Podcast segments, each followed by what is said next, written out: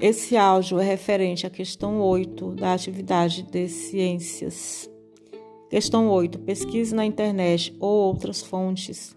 Quais são e para que servem os pontos cardeais? Escreva o resultado no caderno. Então, se vão pesquisar na internet, é só escrever o nome no Google, na barra de pesquisa, que vai aparecer vários resultados.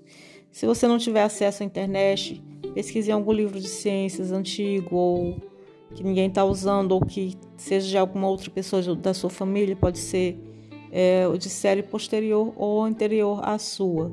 Ou, caso não tenha nem o livro nem a internet, converse com alguém que conheça os pontos cardeais e sabe para que eles servem. Aí você vai fazer um textinho lá no livro de ciências, no caderno de ciências, desculpa.